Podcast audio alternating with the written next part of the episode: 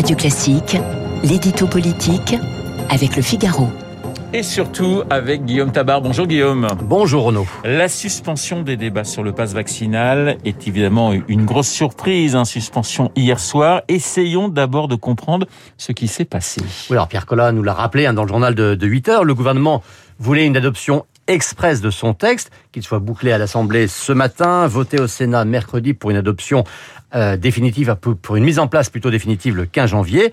Le texte pourtant était court, hein, trois articles seulement, mais il y avait 650 amendements, la plupart déposés par le groupe LFI. Ça prend du temps. Et à minuit, à l'heure théorique de l'arrêt des travaux, il en restait encore 500.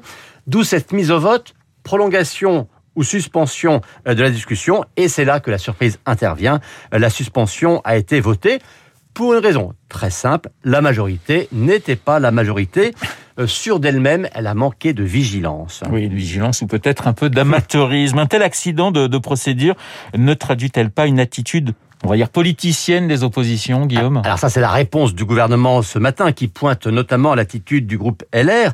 LR qui avait dit qu'il laisserait passer euh, le vote sur le pass euh, sur le pass vaccinal, euh, c'est-à-dire ou voter pour ou s'abstenir, mais qui s'est réjoui de la mise en échec du gouvernement. Alors politicien, bah, sans doute en partie, mais on a beau tourner et retourner la question dans tous les sens. Quand on est la majorité, on s'arrange pour l'être. Euh, et ça, alors que les macronistes ont quand même une majorité confortable euh, à l'Assemblée. Et vous noterez que ça n'est pas la première fois que ça arrive sous cette mandature. Euh, comment disait Emmanuel Macron déjà, soyez fiers d'être des amateurs. Voilà, ben, j'imagine que le réveil a dû être un petit peu difficile pour le chef de l'État ce matin. Après ce camouflet, David, que peut faire Guillaume, pardonnez-moi, que peut faire le, le gouvernement? Ben, Écoutez, d'abord, cet épisode recèle une leçon.